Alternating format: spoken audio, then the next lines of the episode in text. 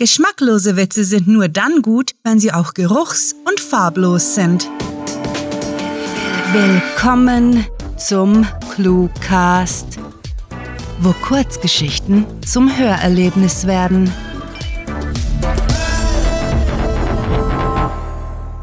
Der sprichwörtliche Judas.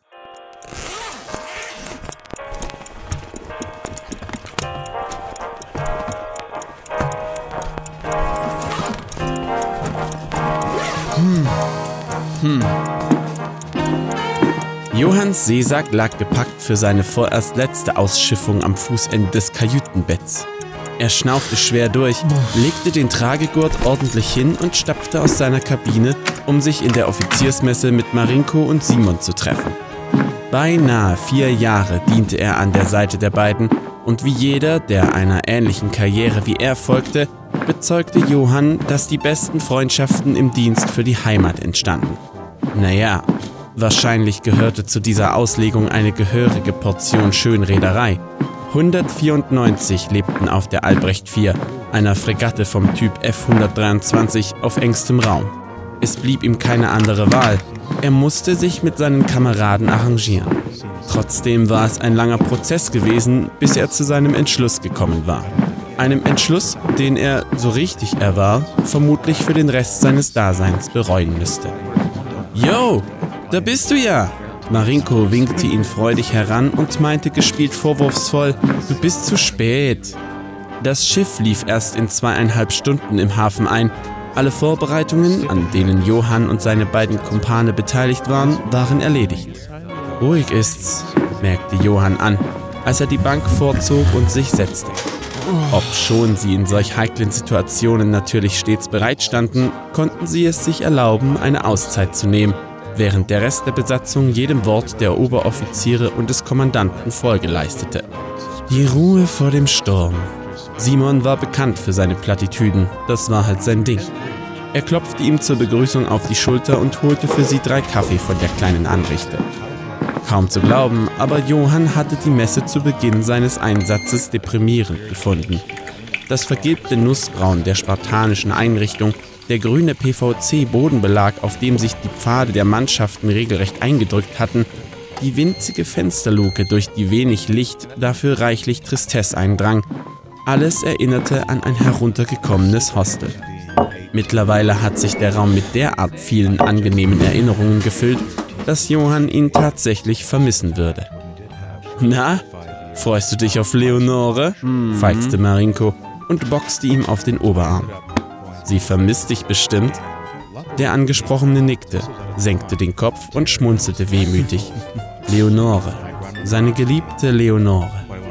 Er träfe sie am Hafeneingang, hatte er ihr versprochen, in knapp drei Stunden. Na, hoffentlich vermisst sie mich, gab er zurück. Johann hatte längere Zeit auf einem U-Boot gedient. Nach einem Unfall mit einem Peroxidtank war ihm allerdings die Lust am Tauchen vergangen, also heuerte er auf der Albrecht 4 an. Der weitaus niedrigere Posten stellte sich zuerst als Glücksgriff heraus. Bessere Arbeitsbedingungen und mehr Landurlaub bei Leonore machten das verlorene Ansehen wieder wett.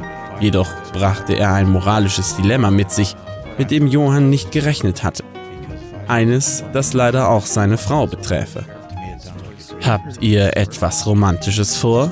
erkundigte sich Simon mit einem für die lockere Unterhaltung zu angespannten Gesichtsausdruck.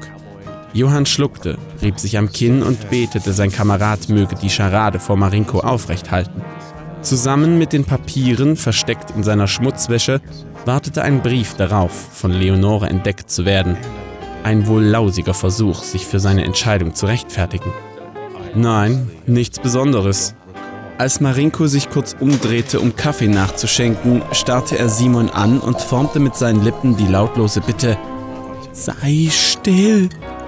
Komm schon, yo! tönte Marinko heiter. Deine Angebetete verdient ein nettes Candlelight-Dinner mit sulziger Musik und Nachtisch, bevor du dich auf sie stürzt. Ach, halt die Klappe, empörte er sich halbherzig und ignorierte Marinkos eindeutig zweideutige Geste.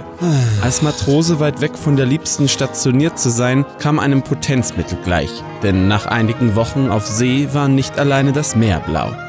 Ja, ja, Grinsend erhob sich Marinko, stürzte seine frisch gefüllte Tasse Kaffee in wenigen Zügen hinunter und meinte, So, ich räum mal die Kajüte. Wir sehen uns nachher, Jungs. Klar, bis dann. Bist wie immer der Letzte, wenn's ums Aufräumen geht, ne? Ja, ja. Kaum war die Tür zum Flur hinter Marinko zugefallen, kippte die Stimmung. Simon beugte sich über den Tisch und fixierte Johann mit einem durchdringenden Blick. Willst du es wirklich tun? Ja. Die Selbstverständlichkeit, mit der er diese schlichte, dennoch so komplexe Antwort vortrug, überraschte beide Seemänner.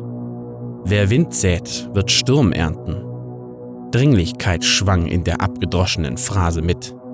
Das ist dir bewusst, oder, Johann? Dieser ächzte müde. Der Wind war eine dünne Dokumentenmappe gut verstaut in seinem Seesack, die ihre aller Leben verändern wird. Seines womöglich in den Abgrund stürzte. Es muss sein, Simon, es muss, trug er fatalistisch vor, rückte vor seinem Gegenüber weg und stand auf. Bald säße er in einer Nussschale auf dem Weg an Land, dem Weg in eine ungewisse Zukunft. Er malte sich aus, wie Leonore und seine Familie auf seinen Verrat am Vaterland reagieren, ob sie ihm beistehen würden. Johann, ich flehe dich an, begann Simon und kam ihm nach. Du rennst mit offenen Augen ins Unglück, verbrennst dir die Pfoten, wie das Sprichwort lehrt. Gib Acht, dich nicht in fremde Angelegenheiten einzumischen. Ja, lass sie dir noch einmal durch den Kopf gehen, denn vielleicht bist du nicht fähig, deine eigene Aufgabe zu erfüllen. Hm. Du mit deinen halbgegorenen Weisheiten aus irgendwelchen Facebook-Posts mit tausenden Rechtschreibfehlern und fragwürdiger Kommasetzung. Seufzend ertastete Johann die Türklinke und wandte sich zum Gehen. Vorher sagte er, ohne Zweifel an seiner Ernsthaftigkeit zuzulassen, unser Admiral ist täglich betrunken, gibt unverantwortbare Befehle und niemand ist bereit, das Richtige zu tun. Ich habe kein Problem damit, wenn du dich raushältst, solange du mich nicht aufhältst. Klar? Simon schwieg eine Weile, ehe er zustimmt, brummte hm. und seinen Kameraden ungehindert ziehen ließ. Dann fuhr er sich durchs Haar, ging zur Anrichte und nahm sein Handy aus der obersten Schublade. Nachdem er die Aufnahme gestoppt hatte, murmelte er, Oh Johann, was steckst du auch den Kopf in die Schlinge? Und machte sich in Richtung der Kommandobrücke, wo er sich mit dem Sicherheitsoffizier verabredet hatte.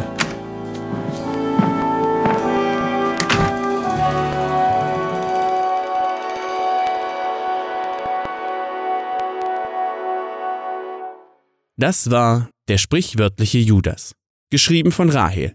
Für euch gelesen hat Michael Pietsch. Diese Kurzgeschichte spielte am vorgegebenen Setting Messe und beinhaltete die Clues Peroxid, Nussschale, Potenzmittel, Kommasetzung und Musik. Wenn euch diese Hörgeschichte gefallen hat, dann besucht uns auf cluewriting.de, wo auf Geschichtenenthusiasten hunderte liebevoll inszenierte Hörgeschichten aus allerlei Genres warten. Und keine Bange, wir veröffentlichen jede Woche neuen Hörgenuss in Kurzform, damit es euch nie und nimmer an grandiotastisch akustischer Literatur für zwischendurch mangelt. Euch gefällt unsere Arbeit und ihr möchtet eure Freude mit uns teilen? Dann schaut auf patreon.com slash cluewriting vorbei und unterstützt unser Projekt mit einer Kleinigkeit. Damit werdet ihr zu den Grandiotasten, die wir mit literarischen Rewards wie exklusiven Kurzgeschichten und der Möglichkeit, als Gastautor bei uns aufzutreten, beschenken. Apropos Grandiotasten, was wäre der Cluecast ohne seine Stimmen? Auf unserer Seite entdeckt ihr sie alle, also besucht diese Helden des Cluecast auf cluewriting.de slash cluecaster und vergesst nicht, dem Echo ihrer Stimmen zu folgen. Das war es für diese Folge und wir verabschieden uns mit dem Cluecaster-Kampfschrei. Mit fantastiliardischem Dank fürs Zuhören und den besten Wünschen. Eure Cluecaster.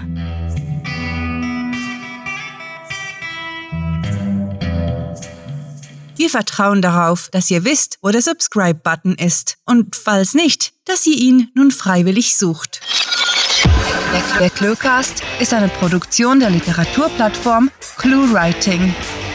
Für Feedback, Anregungen, Literatur und weitere Informationen begrüßen wir euch jederzeit auf www.cluewriting.de. Grandiotastischen Dank.